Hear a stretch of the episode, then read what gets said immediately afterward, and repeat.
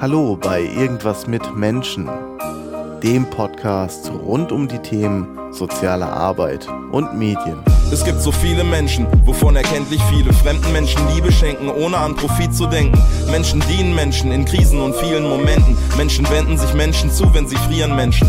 Spenden für Menschen, Menschen erziehen Menschen. Ein Glück, dass Menschen ihre Kraft nicht nur für Krieg verschwenden. Wenn es nicht menschlich ist, dass Menschen sich im Team ergänzen, wo man hingeht, sieht man Menschen, die in Richtung Frieden lenken. Ja, Menschen, willkommen bei Irgendwas mit Menschen, die zweite Folge äh, in kurzer Reihenfolge aus Berlin.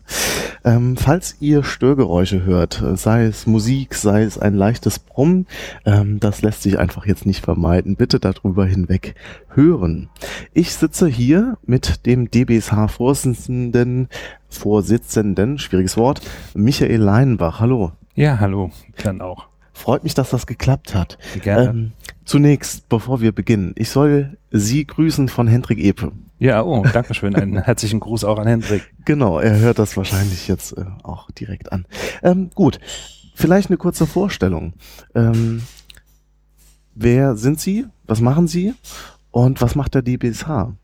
Oh, das sind sehr viele Fragen in kürzester Zeit. Also ich fange mit meiner Person an. Michael Einbach, ich komme aus dem Saarland, bin dort beschäftigt bei der Kreisstadt Saarlouis, dort beamtet und in der Funktion einerseits als Sozialplaner und andererseits äh, in der Leitung der Abteilung Familie und Soziales. Ähm, Sie müssen wissen, im Saarland ist es so, dass die ganzen Pflichtaufgaben beim Landkreis angesiedelt sind und bei den Kommunen, also bei den Städten, die sogenannten freiwilligen Leistungen. Und im Rahmen der freiwilligen Leistungen ähm, kümmern wir uns um alle ja, Gruppen, alle Personen, die ähm, der sozialen Arbeit ähm, ja, mit der die soziale Arbeit arbeitet. Wir haben von der Kinderfarm über eine Familienbildung, über die Kunst und Kultur und wir haben halt im Augenblick halt auch bei uns angesiedelt die Schnittstelle Flüchtlingsunterstützung seit zwei Jahren, wo wir versuchen halt den geflüchteten Menschen äh, möglichst so gut es geht, sie zu unterstützen und für sie halt auch einzustehen. Mhm, mhm. Das war jetzt ähm, der, der, der Beruf. Genau. Sie sind aber auch noch Vorstand des DBSH. Im Ehrenamt. Ja. Das muss man immer wieder Ja. dazu sagen. Mein Hauptamt ist halt Beamter bei der Kreisstadt Saarlouis. Ja. Mein Ehrenamt ist Bundesvorsitzender des Berufsverbandes für soziale Arbeit. Der Berufsverband ist einerseits ähm, eine Fachgewerkschaft unter dem Dach des DBB Beamtenbund und Tarifunion und andererseits eine, eine Berufsorganisation, eine berufsständische Organisation, die äh, als Dach dann wiederum den IFSW hat. Das ist der, unser internationales Dach der sozialen Arbeit. Mhm, mhm. Und ähm, jetzt sind wir schon beim DBSH. Also darüber wollen wir reden heute. Das soll Gesprächsinhalt auch sein. Da kamen auch von euch ganz viele Fragen rein. Danke dafür schon mal. Ähm, vielleicht können Sie kurz nachzeichnen, wie der DBSH entstanden ist. Ich weiß, es gibt viele Zwischenstationen, aber so die Hauptschlaglichter vielleicht mal, damit die Zuhörerinnen und Zuhörer so einen Eindruck gewinnen. Ja, Sie müssen zurückgehen im Prinzip ähm, in Ende des ähm, 18. Jahrhunderts. Dort gab es halt viele äh, Strömungen, gerade aus der Frauenbewegung, ähm, die für sich einen eigenen, eine eigene Vertretung wollten. Ähm, sie waren, die meisten Frauen waren damals ähm, engagiert beim Verband der äh, weiblichen Büroangestellten und es gab halt dann viele Kommunikationen und auch viele Kontakte nach Amerika. Und ähm, Gertrud Israel hat in einem Interview in den USA auf einem Kongress gesagt, man möchte gerne eine eigenständige Organisation zwischen dem gewerkschaftlichen Bereich, also bei damals dem Verband der weiblichen Büroangestellten und den Frauenverbänden. Und das war so eine Zielsetzung, für sich selbst etwas zu finden. Also die Ursprünge in Deutschland, ich sage bewusst Deutschland, nicht weltweit, gehen zurück in die Frauenbewegung. Und wie, das war jetzt so die, die, die, die Ursprünge, Ja. wie es entstanden ist. Wie ist der DBSH heute aufgestellt? Wie versteht sich der DBSH? Also der DBSH hat dann, es gab dann ganz viele, viele Gruppierungen, die sich gegründet haben. Es gab die überparteilichen, es gab dann auch die äh, konfessionellen und ähm, nach dem Zweiten Weltkrieg gab es dann Neugründungen oder Wiedergründungen und der DBSH bestand ein, oder besteht eigentlich aus den beiden Vorgängerverbänden, dem DBS beziehungsweise dem BSH. Daraus kam das Kürzel DBSH, wo viele jetzt heute noch fragen, was das H ist. Manchmal werde ich gefragt, ob wir auch Hebammen haben. Ähm, der, der DBSH versteht sich als überparteilich, unkonfessionell interkonfessionell und als ähm, ja die die Interessenvertretung der sozialen Arbeit und natürlich in dem Moment auch die ähm, ethische Vertretung. Mhm. Jetzt, ähm, ich wirklich nochmal zur Erklärung, damit ich auch ich verstanden habe.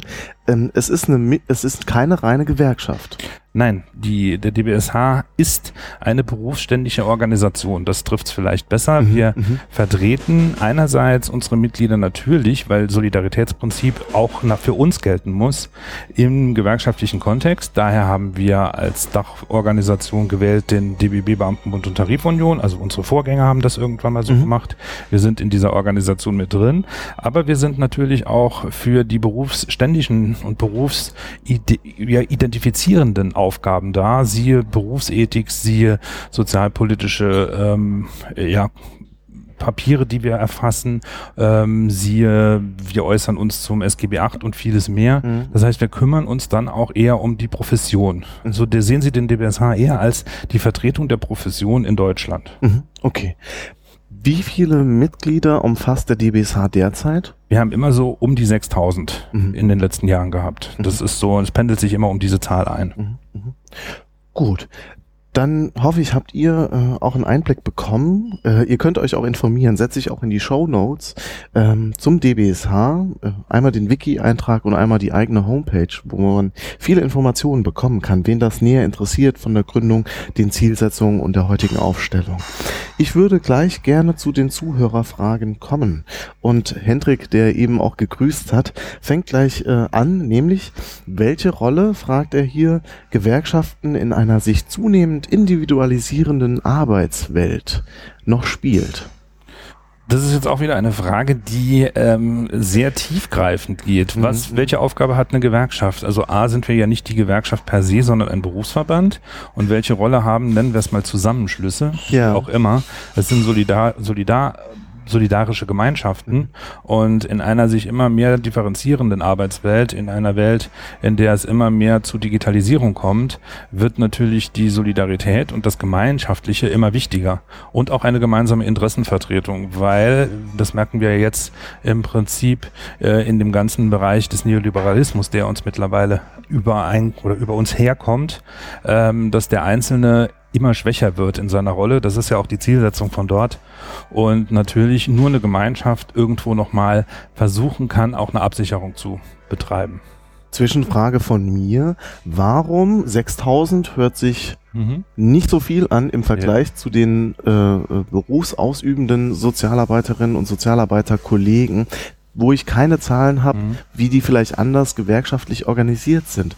Ähm, da die Zwischenfrage auch komplex bestimmt, aber warum schaffen wir es als Profession, als Sozialarbeitende nicht uns stärker zu solidarisieren, zusammenzuschließen äh, und Netzwerke äh, zu, zu, zu bilden?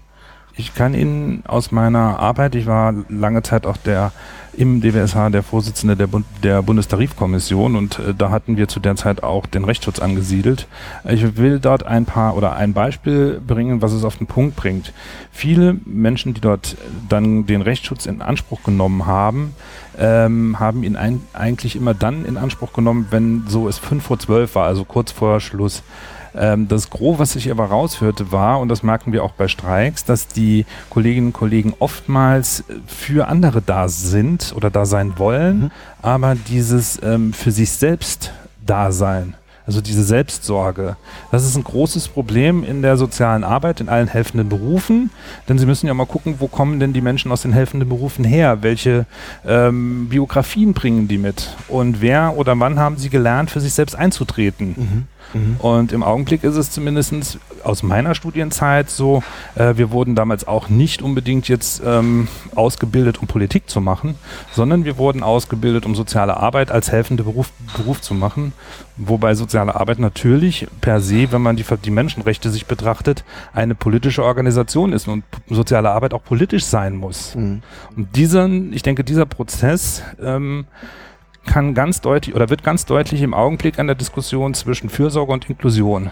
Fürsorge eher als staatlich ähm, verordnetes Helfen, mhm. Inklusion, also ich entscheide in dem Moment als Fürsorger, welche Hilfsangebote gemacht werden und Inklusion, ich nehme mich zurück, gehe in die Assistenz und unterstütze, die Person. Mhm. Somit werde ich natürlich auch wieder politisch, weil ich entscheide ja nicht, was ich tun muss, sondern die Person und wenn er irgend oder sie irgendetwas will, muss ich natürlich eventuell auch politisch werden, ja. was ich aus der anderen Rolle nicht musste. Mhm das ist ein spannender Punkt, weil auch bei mir im Studium, ähm, klar, wir hatten Sozialpolitik, wir hatten äh, äh, immer wieder kleinere äh, Inputs, wo es drum ging, ja, sich zu solidarisieren, aber so richtig äh, mitbekommen habe ich das nicht. Im, im, also es war auch, glaube ich, nicht gewollt und im Curricular nicht verankert. Und das hat man schon gemerkt an den Zusammenschlüssen der Studierendenschaft. Das ja. heißt, wir hatten eine Vertretung der Studierendenschaft. Da waren meines Wissens, das kann falsch sein, aber meines Wissens waren da keine zehn Prozent beteiligt. Ähm, und und, und das, das war so sehr eindrücklich für mich, dass schon da ein, ein Zusammenschluss, ein so netzwerkartiges Denken mhm. nicht, nicht, nicht da war. Mhm. Ja, ich nehme es nochmal auf den Punkt. Wir haben jetzt ja für den DBSH in einem fast zehnjährigen Prozess eine Berufsethik äh, entwickelt und die Berufsethik, wenn ich die natürlich umsetze oder anwende, äh, wird politisch. Ich muss mich, wenn ich mich um Menschenrechte kümmere, auch für Menschen einsetzen. Ich muss politisch werden. Und dieses äh, reine Helfen, in Anführungszeichen. Es gibt ja äh, immer noch das Doppelmandat und das Trippelmandat ähm, hat ja dann die Ethik schon mit aufgenommen von Dr. Nasconi. Äh, wenn Sie sich damit jetzt auseinandersetzen, müssen Sie immer politischer werden. Ja, dazu, das, das ist mir auch gerade gekommen. Unsere Auftraggeber, unsere Geldgeber ja. sind zum Teil die Politik. Beziehungsweise sitzen sie sehr nah an den Schaltstellen der Politik. Wie können wir denn da ähm, politisch auch gegen diese Geldgeber arbeiten? Sie müssen nochmal unterscheiden, jetzt müssten wir wieder in die Geschichte gehen, mhm, mhm. äh, in die Entstehung der Berufsverbände und die Entstehung der sozialen Arbeit in Deutschland. Natürlich ist es so, wir haben bei uns äh, das, die Sozialgesetzgebung und somit halt auch die äh, Finanziers in der Politik. Das ist ein, ein klarer Unterschied zu anderen Ländern, bei denen das nicht so ist, die halt eine andere Finanzierungsmöglichkeit aufgetan haben oder dabei sind, die auch zu tun. Für uns ist es halt einfach so, jeder von uns hat einen gewissen Spielraum.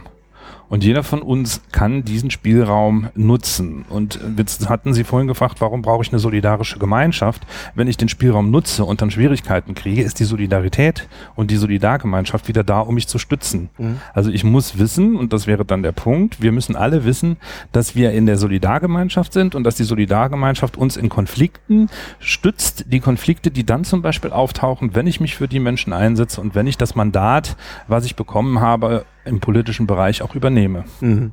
Sie haben diesen Slogan, äh, der sehr einprägsam ist, dass nicht die durchs Netz fallen, die es knüpfen. Genau. Ja, das, das äh, trifft ziemlich mhm. genau das, was Sie gerade ausgeführt haben. Hendrik fragt noch weiter.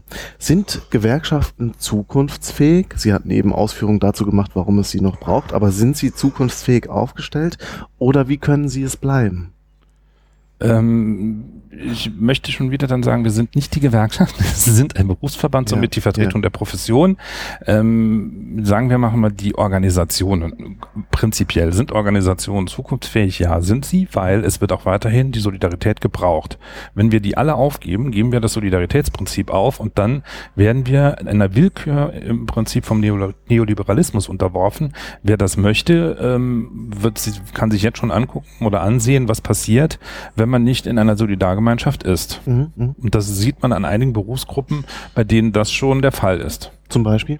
Gucken Sie mal jetzt in dem, im Bereich ähm, Reinigung, gucken Sie in der Gastro und, und, und. Dort, wo es keine Solidarität in der Form gibt, weil es halt einfach diese Vertretungsmöglichkeiten nicht gegeben hat. Mhm. Und die Gesetzgebung in Deutschland, die Öffnung bezüglich ähm, geringfügiger Beschäftigter und, und, und, ähm, macht es natürlich auch so, dass halt mittlerweile manche Familien, die, die, die ja, Verdiener zwei Jobs brauchen, um überhaupt noch äh, überleben zu können. Beziehungsweise geht das ja auch manchen Einzelnen Einzelperson so. Mhm.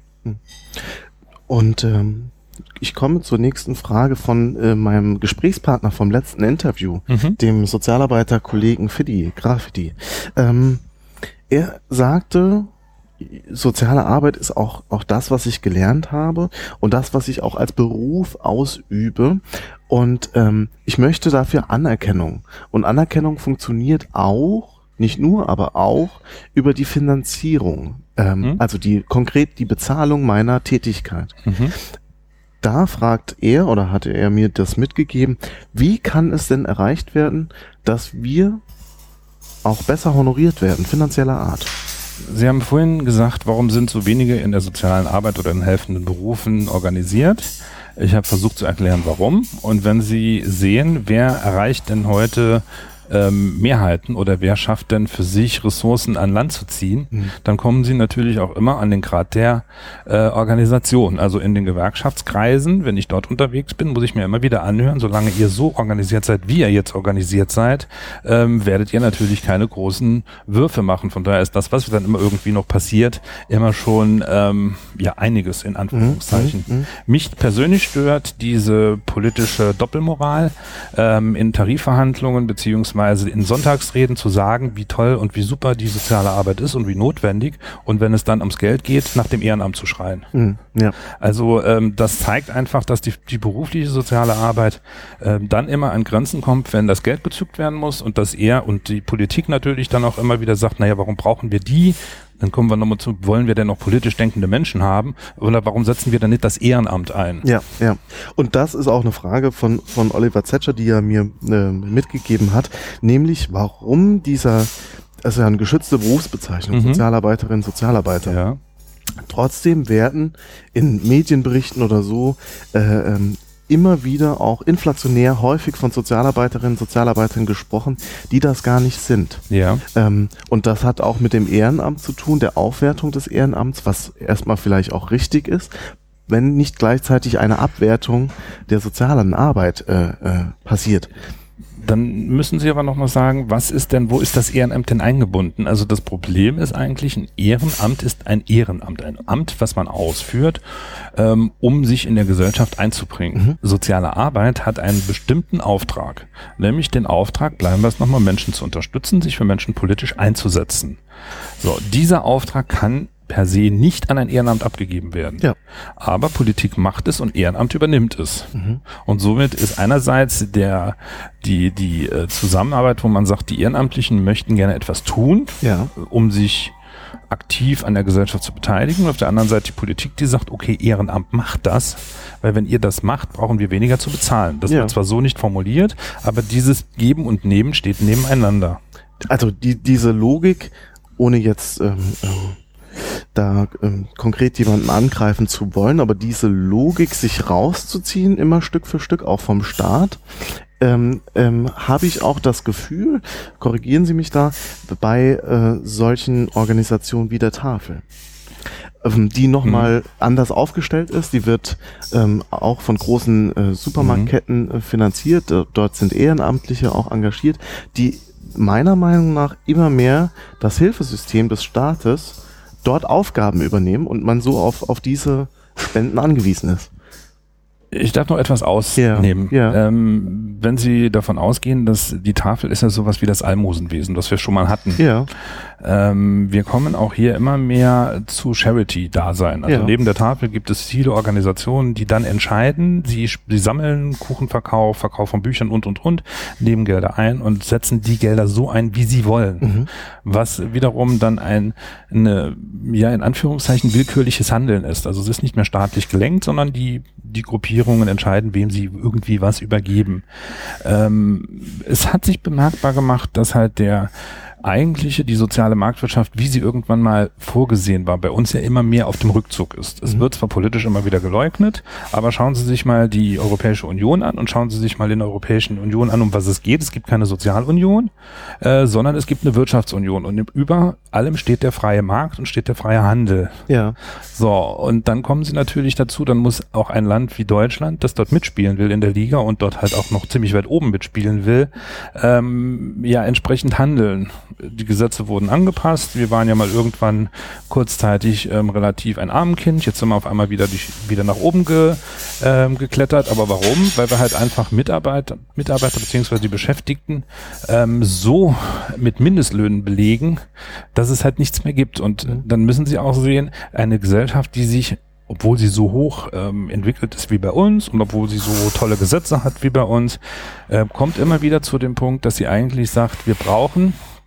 in unserem Bereich ähm, Tafeln etc., um es ähm, ja noch weiter ausleben zu können, um überhaupt noch funktionieren zu können.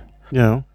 Und, und also und das ist das, was ich meine, was so fatal ist, dass der Staat staatliche Aufgaben outgesourced werden, an die Wirtschaft abgegeben, das ist es ja, an die Wirtschaft, ab ans Ehrenamt. Ja, äh, an die Wirtschaft, das meine ich, dass, dass ähm, gewinnwirtschaftlich orientierte Unternehmen mhm. Almosen geben ja, aber die Tafeln, also so wie ich die Tafeln kenne, sind es ehrenamtlich, sind meistens ja. dann noch ähm, Wohlfahrtsorganisationen ja. oder der Tafelverein oder andere. Und was die verteilen, sind natürlich Produkte, die in der Wirtschaft nicht mehr verkauft werden. Ganz interessant ist, wenn Sie sich jetzt im Moment mal gucken, ähm, manche Tafeln sind im Augenblick relativ zu, wo es nichts mehr geht, hängt aber nicht unbedingt nur damit zusammen, dass so viele Menschen da sind, sondern dass, wenn Sie in Geschäften gehen, sehen Sie teilweise, dass jetzt so Billigverkäufe gemacht werden und somit kriegen die Tafeln natürlich die Produkte nicht mehr, die sie vorher bekommen haben. Ja, also ne, ein Tag alte Brötchen oder genau hm, hm. oder der Kuchen oder hier abgelaufen vorgestern und sie können das dann noch zwei Tage benutzen. Genau. Und was auch teilweise passiert, wir schweifen kurz ab, aber kommen gleich wieder auf, auf den DBSH zu sprechen. Was auch passiert, sind, dass ähm, ähm, in Supermärkten schon gepackte Tüten stehen, ja. die man dann günstig kaufen kann. Günstig kaufen kann, ja. beziehungsweise auch Menschen zukommen lassen kann. Mhm. Das heißt, man kann diese stellvertretend kaufen für Menschen, die sich äh, das nicht leisten können. Gut, das als kleiner, kleiner Einschub. Ja. Das zeigt einfach die gesellschaftliche Entwicklung, in der wir jetzt mittlerweile stehen. Das Soziale bekommt einen Stellenwert, ähm, der hinter jeglicher wirtschaftlichen Entwicklung steht. Mhm. Also äh, ich bleibe nochmal bei meinem Lieblingsthema Neoliberalismus oder halt Kapitalismus, mhm. weil daher kommt das ganze System ja. Ähm, wie, wir sind dort mittendrin gelandet.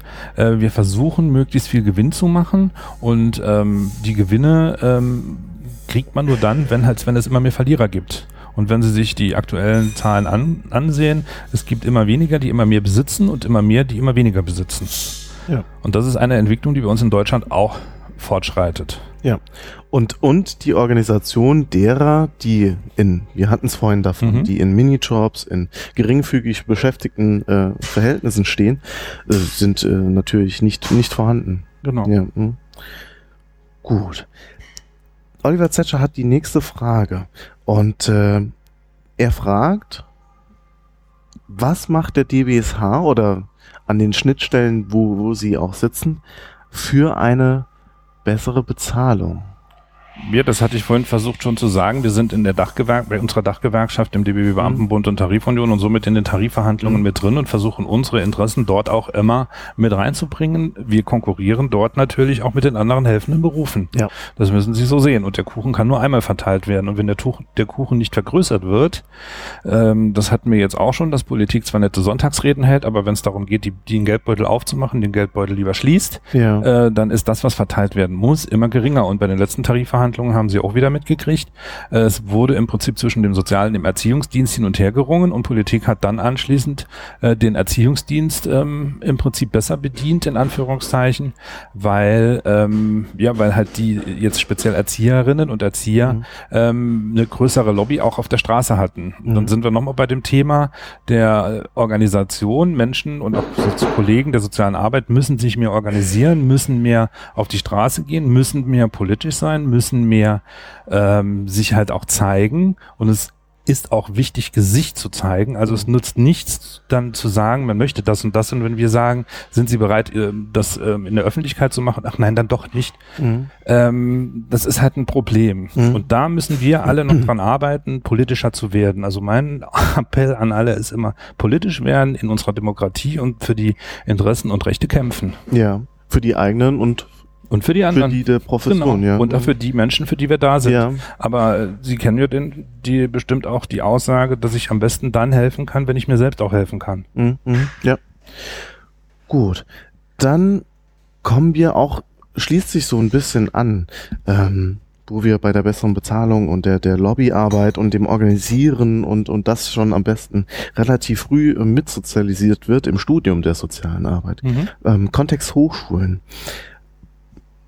Erstens ist der DBSH dort werbend aktiv, ist er dort aktiv in der Nachwuchsarbeit, um sozialarbeitende Studierende schon gleich äh, zu begeistern für sei es jetzt DBSH, sei es äh, Organisationen erstmal und politisches Denken erstmalig äh, zu, ver zu vermitteln?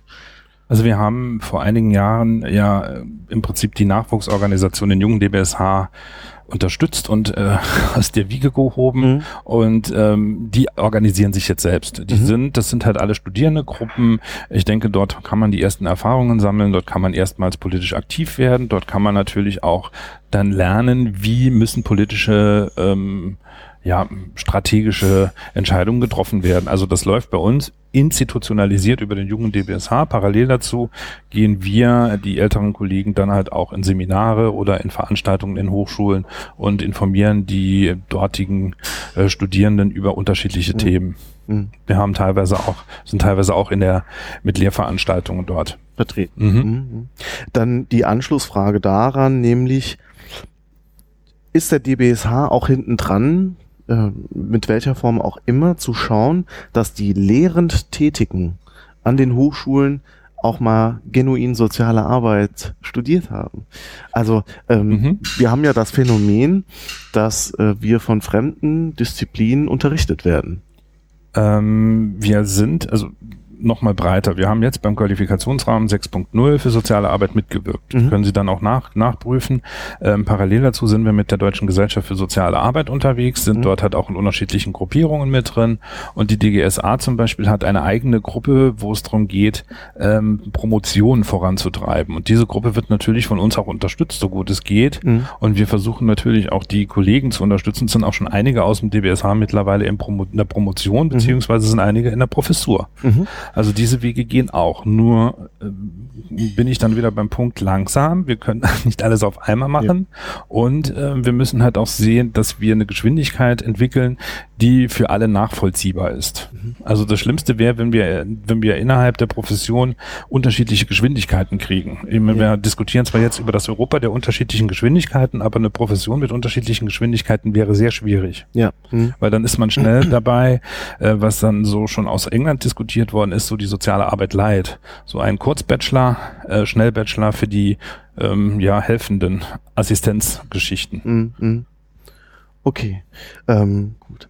Oliver hat noch eine weitere Detailfrage, nämlich, und vielleicht antworten Sie gleich wie, wie soeben auch, ähm, wird den Sozialarbeitenden der Zugang zum Kinder- und Jugendtherapeuten, zu der Ausbildung immer mehr erschwert? Ja. Ähm, sind Sie da auch in, in Verhandlungen, ja. in Gesprächen mit ja. beteiligt? Ja. Und können Sie Ihre Position da kurz darlegen? Ja, also es ist ein nochmal ein Kampf von Professionen oder ein Kampf von beruflichen Sachen. Wir bleiben bei dem Bild des Kuchens. Mhm, mh. ähm, der Kuchen, ähm, Kinder- und Jugendpsychotherapeut, kann ja auch nur einmal verteilt werden. So, und an den Kuchen möchten halt gerne immer oder möchten lieber die Psychologen haben. Ja. Das ist halt einfach so.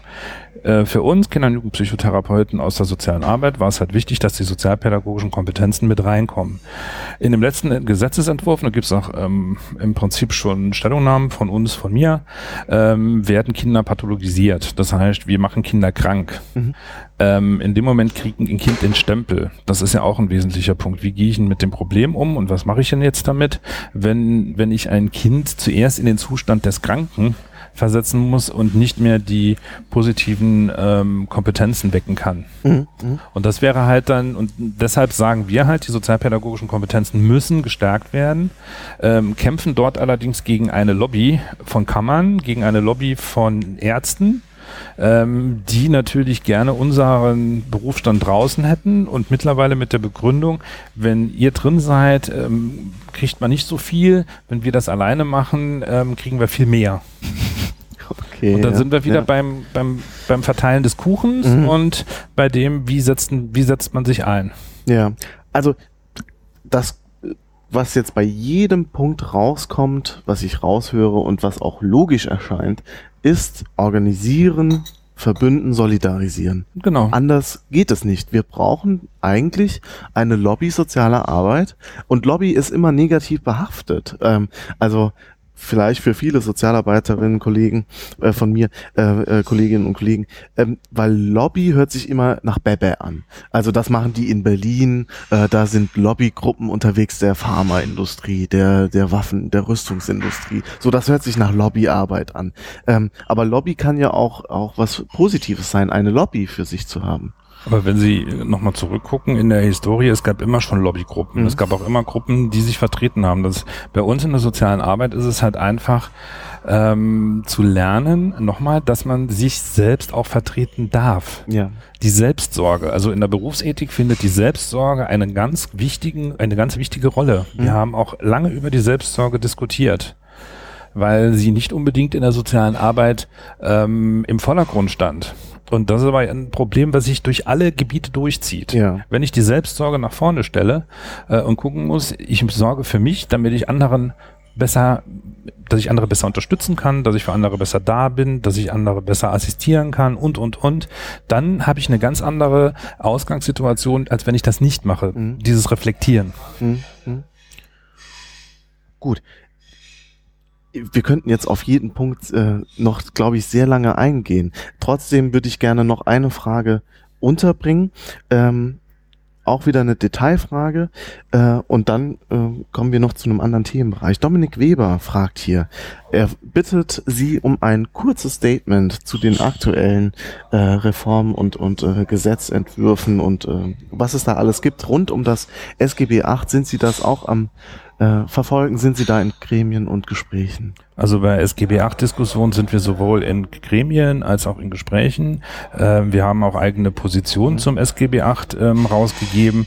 Der Punkt beim SGB 8 äh, oder bei der jetzigen Reform, wenn man mal die Idee, die Grundidee im Hintergrund sieht, die sogenannte große Lösung, also eine Anlaufstelle für für Kinder, alle Kinder, auch Kinder oder Jugendliche und Familien, äh, in denen Menschen mit Behinderungen jeglicher Form leben ist die Idee als solches ist ja nicht schlecht oder auch ein Gesetz dazu zu machen. Das Problem ist halt nur, was im Moment entstanden ist, dass halt viele Leistungen rausgeschrieben worden sind, beziehungsweise Erziehung gegen Leistung äh, ausgetauscht werden sollte. Aber es gab dann wieder Rückzieher, äh, es gab dann einen neuen Gesetzesentwurf, es gab dann einen Referentenentwurf. Ähm, es, sitzt jetzt oder das Gesetz liegt jetzt im Bundesrat. Sie hatten gestern gerade NRW-Wahl, äh, wir hatten vor kurzem Schleswig-Holstein-Wahl. Das heißt, die Ländervertretung setzt sich in der nächsten Zeit anders zusammen. Wir wissen im Moment noch gar nicht, wie es jetzt dort weitergeht. Mhm.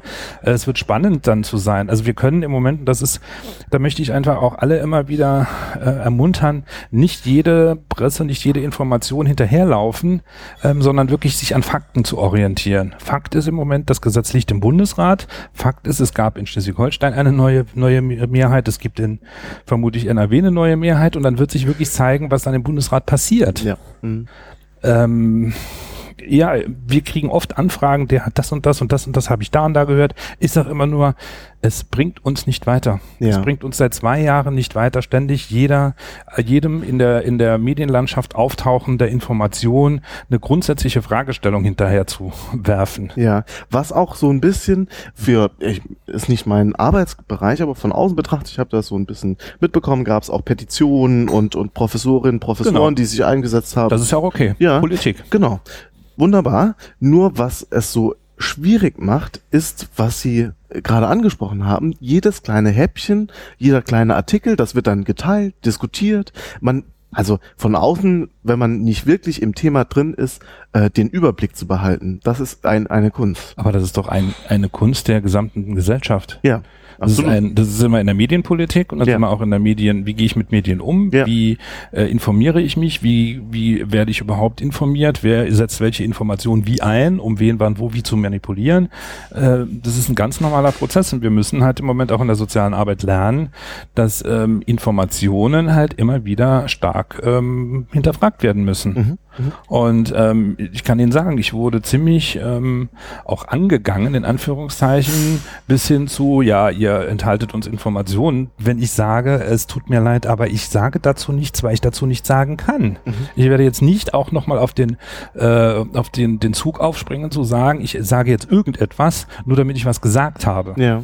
Ja, aber so funktionieren Medien zum Teil. Ne? Äh, ja, das ist aber die Sache der Medien. Ja, Aber da sind wir auch schon beim Thema. Der Podcast dreht sich ja auch rund um den Bereich soziale Arbeit und Medien und mhm. diese Schnittstelle. Und wir mhm. hatten vielleicht kurz das für die Zuhörerinnen und Zuhörer. Wir hatten im Vorfeld einen, einen kurzen Austausch äh, via Mail, wo es auch darum ging, ähm, die, die Berufsethik und Medien und äh, dieses Zusammenspiel, äh, wie das funktionieren kann. Jetzt haben wir in der sozialen Arbeit, es, ähm, äh, neben dem medienpädagogischen Einsatz, ist es auch so, dass unsere Klientinnen und Klienten, unsere unsere Klientel, die Menschen, mit denen wir zusammenarbeiten, in Medien unterwegs sind. Wo sehen Sie die Hauptaufgaben für uns zur Weiterentwicklung der, der, der, der, in unserer täglichen Aufgabe?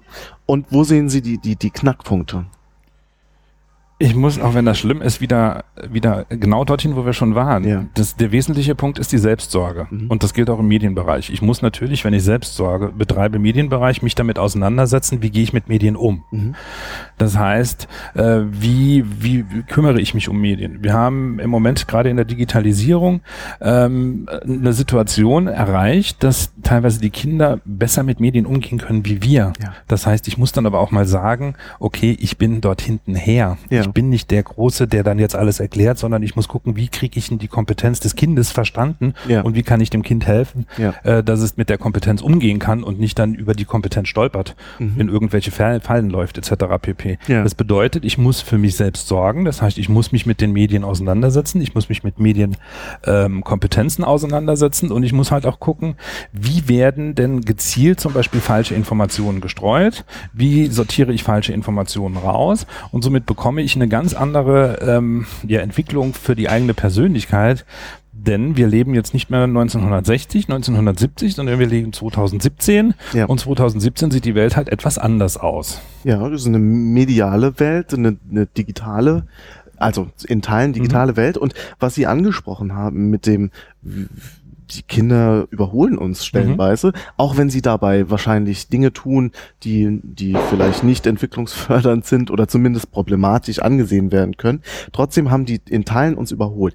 Ähm, ich beobachte das vor allem bei Sozialarbeiter, Kolleginnen und Kollegen, dass wir, und die Frage geht an Sie zurück, wir, wir die viele studieren soziale Arbeit, weil sie was mit Menschen machen wollen. So, und Computer ist kein Mensch. Und äh, also, das ist etwas vereinfacht ausgedrückt, aber was glauben Sie, wo kommt das her? Nochmal, was hatten wir ja vorhin? Welche Motivation habe ich denn in die soziale Arbeit zu gehen? Oftmals ist die erste Motivation, ich komme aus der Jugendarbeit und, und, und, und ich bin das dann gewohnt, mit Menschen zu arbeiten. Ja. Zur Selbstsorge gehört auch und zur politischen Verantwortung, dass ich mich mit den gesellschaftlichen Rahmenbedingungen auseinandersetzen muss. Nämlich, was passiert in der sozialen Gesetzgebung, was passiert zum Beispiel im Bereich der Inklusion und, und, und. Ein Punkt gehört auch dazu, was passiert in den sozialen Medien und was passiert zum Beispiel grundsätzlich mit Medien. Mhm. mhm. Das heißt, wir müssen müssen uns nochmal Selbstsorge äh, intensiv mit diesem Thema beschäftigen und müssen halt auch gucken, wie können wir zum Beispiel Kolleginnen und Kollegen dazu an, animieren und zu ermutigen, ermutigen äh, sich mit diesen Themenkomplexen, auch wenn sie nicht so interessant vielleicht in dem Moment für sie sind, ähm, zu beschäftigen. Trotz allem, und das kommt der nächste Punkt, ohne die geht es nicht mehr ohne diese Medien, denn wir leben in der Gesellschaft. Ich kann, ich bin in meinem ersten Beruf Bäcker, ich kann kein Brot backen, wenn ich kein, kein Mehl habe. Ja. Mhm. So, und wir sind jetzt hier einfach, wir versuchen soziale Arbeit halt zu gestalten, wir versuchen in der sozialen Arbeit tätig zu sein und wenn wir die Medien draußen lassen, sind wir auf einer Insel. Ja. Und mit dieser Insel können wir nicht mehr, nicht mehr weiter. Wir kommen nicht mehr weiter. Ja. Das heißt, auch in der, in, man kann über das Wort streiten, aber mhm. auch in der Lebenswelt der, der, der Menschen, mit denen wir arbeiten, sind Medien Alltag. Auch in unserer. Auch in unserer. Wir ja. sind auch ein wir, Teil der Gesellschaft. Ja, ja. Wir müssen sehen, politische soziale Arbeit ist Gesellschaftsarbeit oder eine Aufgabe in der Gesellschaft zu arbeiten. Und dazu muss ich die Gesellschaft als solches auch erkennen und somit muss ich auch die Medien erkennen und somit muss ich auch die die Chance, aber auch die Gefahr der Medien sehen. Wir hatten es beim SGB 8. Die Chance ist, man kann halt sehr viele Menschen motivieren. Die Gefahr ist, man wird dann ständig auf irgendwelche Fährten gelockt und hängt sich da rein und ist dann dauerhaft beschäftigt und verpasst dann irgendwas anderes. Mhm. Also der ordentliche Umgang mit diesem Thema, das ist die, die grundlegende Aufgabe und wir müssen halt schauen, wie gehen wir damit um als wesentlich für die Zukunft, weil es wird immer digitalisierter. Ja, wir hatten auch im, im Netzwerk Sozialarbeit, Sozialpädagogik auf Facebook, ähm, war gerade äh, hoch diskutiert Datenschutz Mhm. und der Einsatz von Medien. Mhm. Ging hoch her, äh, wurde viel diskutiert. Ähm, äh, Christian Müller hat einen Beitrag gemacht zusammen mit einem äh, Rechtsanwalt, der über Datenschutz, ähm, verlinke ich unten, könnt ihr nachschauen. Ähm, da ging es um den Datenschutz. Und dann war eine Anmerkung, es sei so rückständig, wenn wir nur auf den Datenschutz rekurrieren und dabei unsere Klienten vergessen. Das heißt, wir können zum Beispiel äh, darauf hinweisen, das ist nicht sicher, die Kommunikation ist nicht geschützt, ähm, aber wir können natürlich sagen, hier ist ein sicherer Messenger oder ein verschlüsselter Dienst, den können wir nutzen zur Kommunikation, aber es wäre ja äh, äh, undenkbar, wenn wir über Facebook mit unseren Klienten kommunizieren eigentlich, oder? Ähm, also ich würde dann nochmal unterscheiden zwischen der beruflichen Arbeit, zwischen Ja. zum Beispiel der sozialen Arbeit im, äh, mit den Menschen, die muss meines Erachtens jetzt nicht wirklich über, wenn es um, um Probleme geht, Mhm. über Facebook stattfinden. Das Ja. sollte immer noch face-to-face sein. Ähm, mit Online-Beratung, das sind halt alles solche Sachen. Da muss man sich dann genau das Ganze angucken, was das denn jetzt bringt. Ein anderer Punkt ist aber, dass wir alle in dem Moment spätestens, wenn wir ein Handy haben, ständig ortbar sind, ähm, ständig die Handys auch geknackt werden können und, und, und. Das heißt, wir bewegen uns alle in dieser Ebene. Ja. Und es ist halt die Frage, wenn wir eh schon in diesem öffentlichen Raum sind, wie gehen wir mit diesem öffentlichen, öffentlichen Raum um? Und ähm, wenn wir jetzt in der sozialen Arbeit sind, wie öffentlich sollte soziale Arbeit werden? Und immer dann, wenn es um die persönlichen Interessen von Menschen äh, geht, hat Öffentlichkeit nichts zu suchen. In jeglicher Form. Mhm. Sie machen ja auch kein Beratungsgespräch irgendwo auf einem Riesenplatz mit einem Mikrofon in der Hand. Ja. Hm. Und das sollte uns immer noch mal vor Augen geführt werden, wo wir uns bewegen. Öffentliche Öffentlichkeit zum Beispiel im Rahmen von Informationen in Facebook-Gruppen und und und ist gar kein Problem. Mhm. Aber sobald es an private Sachen geht, sollte wirklich ähm, die Öffentlichkeit hiervon ausgeschlossen sein. Was dann auch so ein Phänomen ist, dass Fälle besprochen werden in diesem, in diesem Facebook-Gruppen, ja. Und anonymisiert so gut das geht, aber man kann das, finde ich, relativ einfach rückverfolgen. Ja, Um welche Einrichtung es geht zumindest. Ja. Genau, aber es geht sogar noch weiter. Also wir, wir zum Beispiel in der, jetzt über meinen beruflichen Kontext in der Sozialplanung äh, weisen Gebiete in einer gewissen Größenordnung aus, damit nicht nachvollzogen werden kann, um wen es geht. Hm. Also Mindeststandards sollten auch hier ähm, angebracht werden und ich denke, ich würde keine Fallbesprechung in Facebook machen. Ich persönlich Ja. nicht. Mhm. Gut. Dann kommen wir so langsam, ich gucke auf die Uhr, wir, wir, ich glaube, wir könnten noch lange sprechen. Trotzdem äh, kommen wir so langsam zum Ende. Ähm, jetzt nochmal die Möglichkeit für Sie. Wir, haben, wir sind immer wieder draufgekommen. Trotzdem vielleicht nochmal ein kurzes, knackiges Plädoyer. Warum sollten sich Sozialarbeiter, Sozialarbeiterinnen solidarisieren, zusammenschließen und das am besten im DBSH? Ja, warum sollen sich Sozialarbeiterinnen und Sozialarbeiter, Sozialpädagogen und die anderen Berufsgruppen Mhm. im DBSH zusammenschließen? Wir brauchen eine Solidarität, wir brauchen eine Gemeinschaft, wir müssen ähm, schauen, dass wir uns weiterentwickeln, wir müssen die Profession stärken. Ähm, ansonsten werden wir irgendwann nicht mehr von einer Gesellschaft wahrgenommen, äh, in der ständig ähm, ja, Geld, Maximierung und im Prinzip Ausbeutung von Menschen im Vordergrund steht. Und wenn Sie sich unsere Gesellschaft angucken, äh, trotz ähm, allem Tollem, wie es dann immer heißt, aber schauen Sie sich an, wie viele Menschen mittlerweile in der Armut leben, schauen Sie sich die Tafeln an, das Gespräch hatten wir und und und. Wir müssen politisch sein, wir müssen halt auch, wenn es weh tut, auch mal den Kopf hinhalten und müssen einfach auch mal den Finger in die Wunden legen und dürfen nicht im Prinzip sagen, es ist nicht unser Job. Mhm. So, politische Sozialarbeit ist unser Job. Gut. Vielen Dank. Michael Leinbach war das vom DBSH. Und äh, vielen Dank für das Gespräch. Gerne. Danke. Tschüss. Tschüss.